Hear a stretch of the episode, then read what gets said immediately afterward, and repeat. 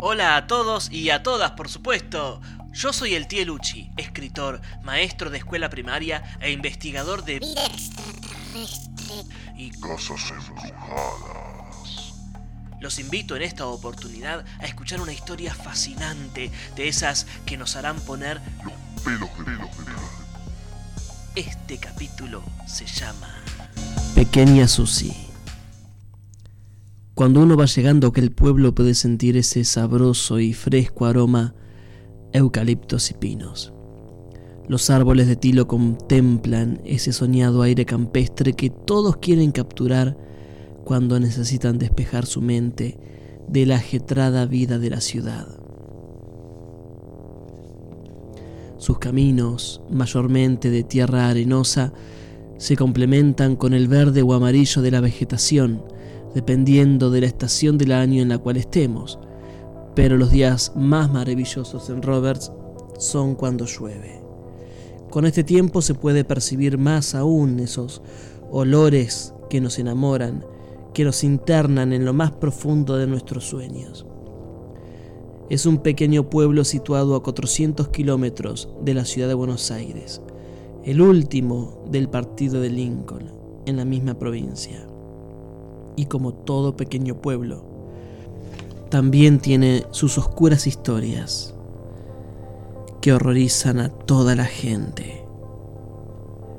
Y todo se sabe. Pueblo chico, infierno grande, dice el dicho.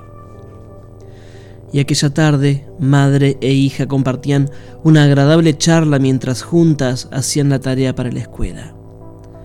Luego de varios cálculos combinados, Susana, de pelo largo hasta la cintura, negro azabache con rizos, tez morena y baja para la edad de 13 años, por fin había terminado. Era domingo, así que no tenían apuro en finalizar, pero preferían hacerlo rápido para salir a andar en bicicleta con sus amigas esa tarde. Eran las nueve y media de la mañana.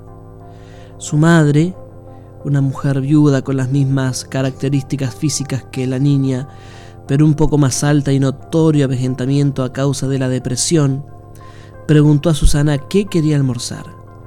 Luego de unos segundos respondió que quería comer empanadas, ya que hacía mucho tiempo que no probaba alguna. Está bien, contestó la mujer, pero vas a tener que pedirle la sartén a José porque la nuestra se la presté a Sarita y cuando se murió no sé quién se la llevó. Ay, mamá, a vos sola se te ocurre prestarle cosas a los muertos, contestó la niña soltando una risa burlona. Susana, ¿cómo decís una cosa así? Yo que iba a saber que se iba a morir de un ataque al hígado dos días después. María no aguantó y rió junto a su hija. Sí, tenían muchísimo humor negro. Bueno, no hay problema. ¿Puedo ir en la bici? Sí, mi vida, anda. Anda la bici así vas más rápido porque después tengo que ir a trabajar. Susi tomó la bicicleta que estaba apoyada contra el árbol de la vereda de su casa y partió en busca de aquel objeto, 30 cuadras al sudoeste de su humilde casita de campo, pero llamativa debido a sus dos pisos que había construido su marido cuando nació la niña y un bello jardín florido. Que una familia sea pobre y humilde no significa que tenga que vivir en un rancho lleno de mugre.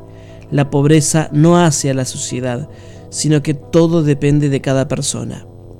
Y María era muy cuidadosa con su imagen debido a que los domingos, como aquel, trabajaba en la iglesia del pueblo como coordinadora de misa y personal de limpieza. Y esa era la única entrada que tenían, además de alguna que otra prenda que les llevaban para coser. La jovencita salió de la casa de José con la sartén y 144 metros después algo hizo que la cámara del rodado explotara.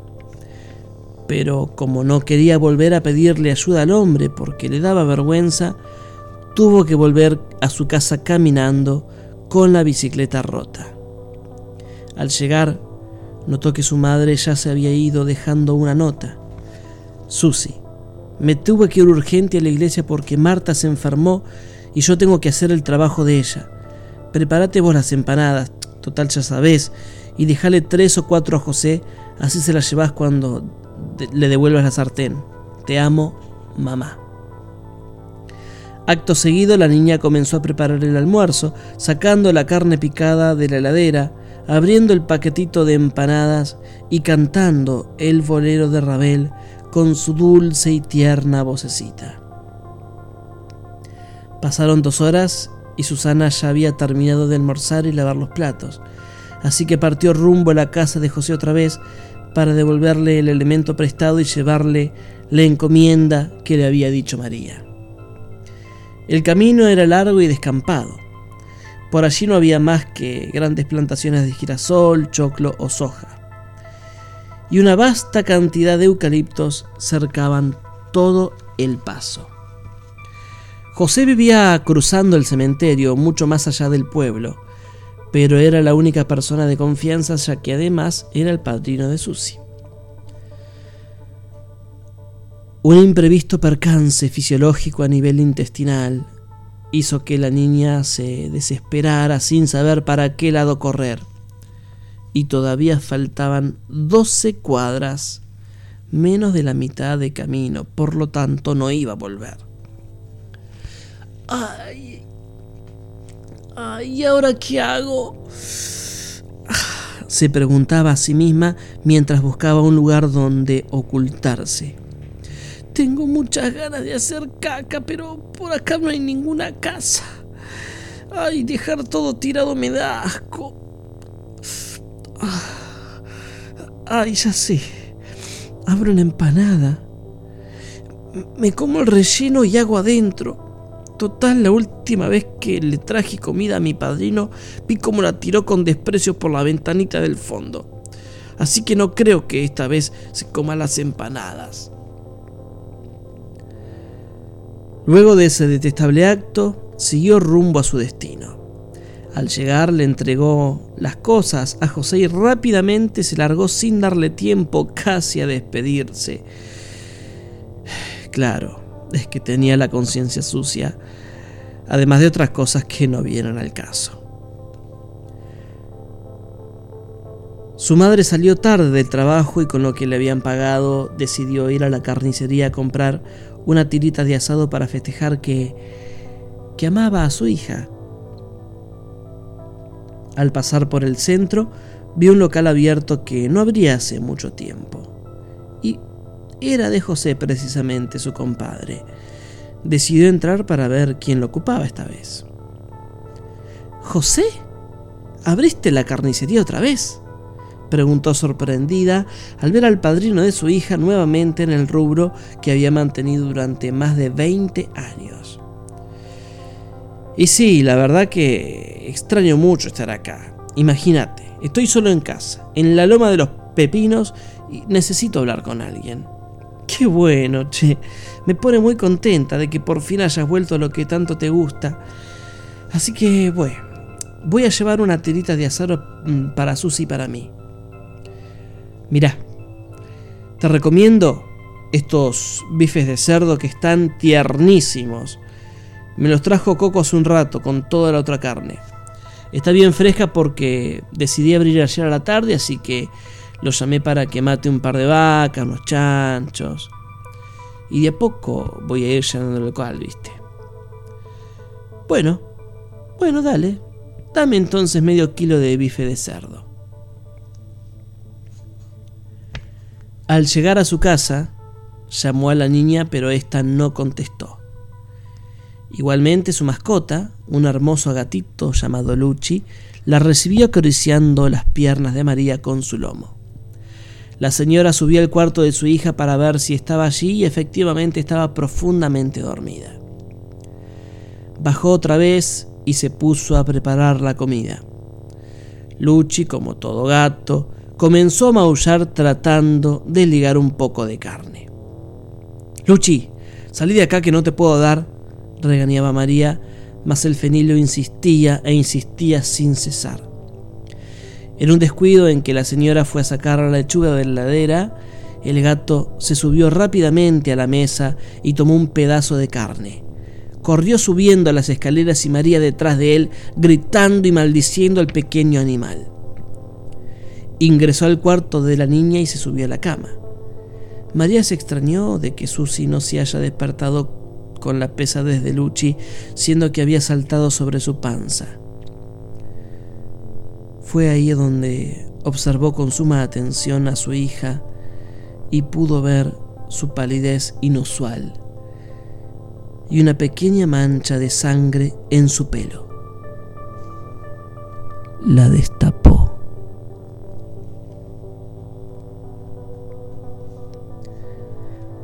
La policía halló las huellas digitales de José en lo que solo quedó de la pequeña, su cabeza. El resto era carne de cerdo según contó el asesino días más tarde, cuando declaró ante la justicia. Cuando comencé a comer, las empanadas estaban deliciosas, pero llegué a la última en la cual sentí un gusto asqueroso y amargo. Pensé que era carne podrida, pero comprobé que era materia fecal. En un acto de muchísima rabia tomé mi cuchillo que usaba en la carnicería y una bolsa de consorcio. Corrí rápido para alcanzar a la piba por el camino, pero se ve que ella también fue corriendo porque cuando llegué a la casa ya estaba allí. Comencé a buscarla por todos lados, debajo de la mesa, en el dormitorio de la madre, pero no estaba. Entonces subí a su cuarto y lentamente la llamaba anunciando el escalón que iba pisando. Yo sabía que estaba ahí, la sentía, la olía, conocía su aroma desde que nació. Era mi ahijada, mi ahijada del alma. ¿Cómo no reconocerla? ¿Cómo no saber de su presencia? Entré a su cuarto y allí estaba, agachada, oculta detrás del placar. La agarré de los pelos, la sacudí y la tiré sobre la cama. Le di tantas palizas como sentía en ese momento mientras ella lloraba y gritaba sin parar. Pero yo estaba ciego por la ira. Y cuando me dolían las manos, saqué el cuchillo, la tiré al suelo y la degollé de un solo corte. Siempre estaba listo para ser usado, muy bien afilado. Limpié la sangre que no paraba de chorrear a medida que iba descuartizando el cuerpo y colocándolo en la bolsa. Cuando terminé de limpiar, me fijé que todo quedé tal cual y decidí largarme.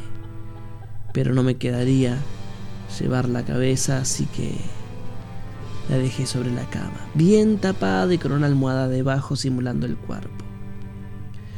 Por suerte no había nadie en este miserable pueblo y menos un domingo así que aproveché la volada y fui corriendo a casa. Terminé de cortar y pelar bien el cuerpo y fui a Lincoln para comprar bastante carne para abrir la carnicería de nuevo. ¡Ay, qué lindo volver a mi antiguo trabajo! Charlar con la gente, vender, tener dinero y carne de primera. Carne de cerdo. de cerdo joven. Pasaron los años. José quedó internado en un hospital psiquiátrico de un pueblo cercano en Timote, partido de Carlos Tejidor. María aún vive en su casa de Roberts, sola con Luchi, esperando con ansias el alta de su compadre para ella también. Vender carne de cerdo. Espero que hayas disfrutado de esta historia. No te olvides de compartirla con todos tus amigos y con todas tus amigas. Nos escuchamos en el próximo capítulo.